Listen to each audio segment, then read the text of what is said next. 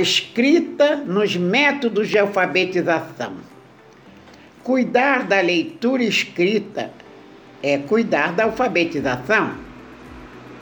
É unir conhecimentos teóricos oriundos das universidades com os conhecimentos empíricos gerados pela prática em sala de aula. São conhecimentos indissociáveis a teoria e a prática, como também são inseparáveis a leitura e a escrita. Isto num processo de alfabetização, em todo o processo.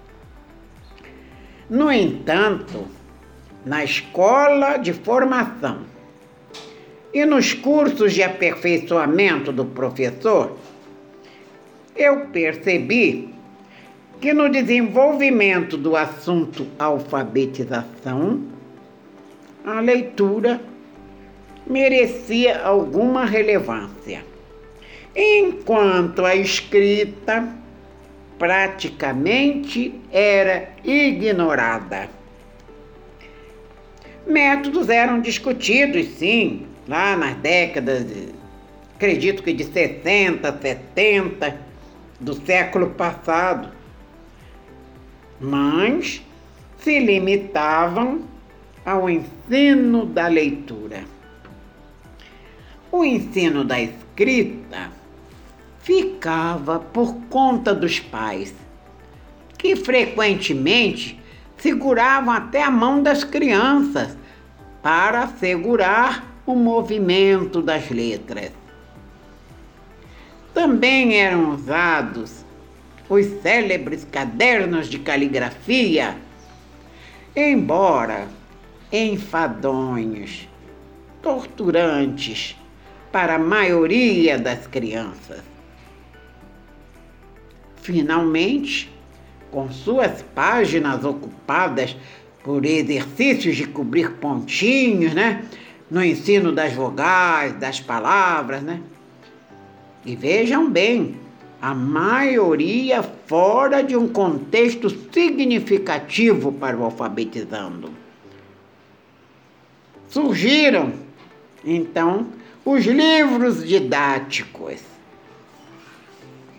livros didáticos. Esses livros foram uma tábua de salvação. Eles se tornaram indispensáveis a muitos e muitos alfabetizadores. Esses livros preencheram um vazio, um vazio pela falta de uma técnica uma técnica que fosse sugerida por um método, mas um método com base científica. Uma técnica que pudesse adequadamente instrumentalizar o alfabetizador quanto ao ensino da escrita.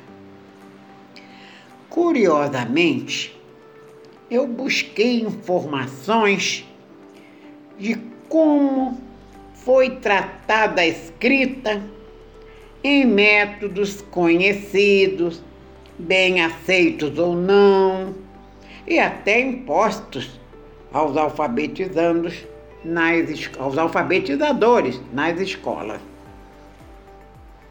Revendo algumas publicações, anotei o método Frenet este método nos informa que se aprende a escrever escrevendo. Assim é por esforço, um esforço próprio do alfabetizando, até ele chegar à compreensão do sistema de escrita. Já no método psicolinguístico, não observei preocupações com a escrita, a não ser com a cópia das orações, sem dizer como fazê-la. E no construtivismo? Como nos métodos já citados agora, né? Ele foi um método bem aceito pelas autoridades em educação.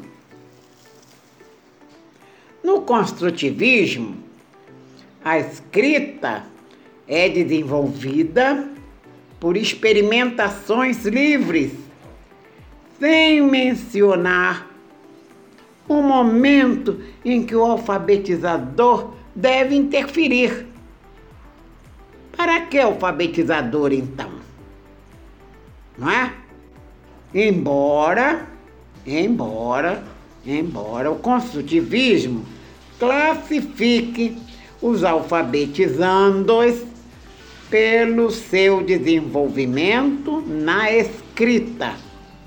As crianças são classificadas, vamos dizer assim, rotuladas.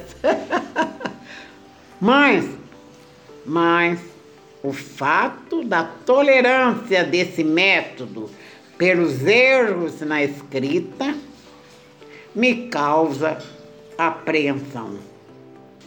Por quê? Porque todos sabemos que nas séries seguintes à alfabetização, a ortografia será cobrada. E corrigir o erro já fixado é difícil. Gasta-se muito tempo tempo e energia, tanto do professor quanto dos alunos. Um método de qualidade deve se preocupar, desde lá do início do processo, com a escrita. E olhem, dentro do padrão oficial. E quanto ao método Paulo Freire, não encontrei informações que instrumentalizassem os alfabetizadores na escrita das palavras-chave. Essas palavras que iniciam, que detonam o processo de alfabetização de Paulo Freire é, como, como suprir então essa insuficiência no ensino da escrita? Essa insuficiência que percebi nessas publicações. Surge uma indagação. Existe algum método que, unindo teoria e prática, se preocupe igualmente concomitantemente com o ensino da leitura e da escrita? A resposta é afirmativa. Assim, A é um método natural porque usa o vocabulário próprio significativo dos alfabetizandos respeita o nível de desenvolvimento do aprendiz, não se utiliza de faz de conta e de artifícios no decorrer de seu processo.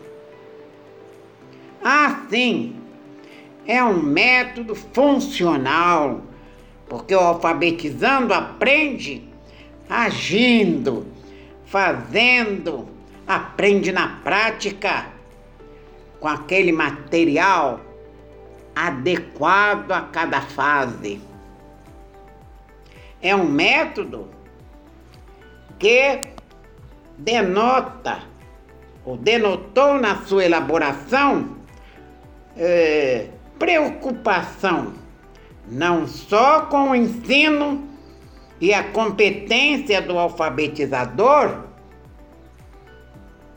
como também com preocupação com a aprendizagem e a competência, as competências do alfabetizando. não se preocupou apenas no ensino da leitura, mas igualmente com o ensino da escrita. Um método que preenche todas essas exigências é assunto para, nossa próxima, para o nosso próximo encontro. Apresentarei o ensino da escrita no método natural e funcional de ensino e aprendizagem da leitura e da escrita de Heloísa Marinho. Até lá!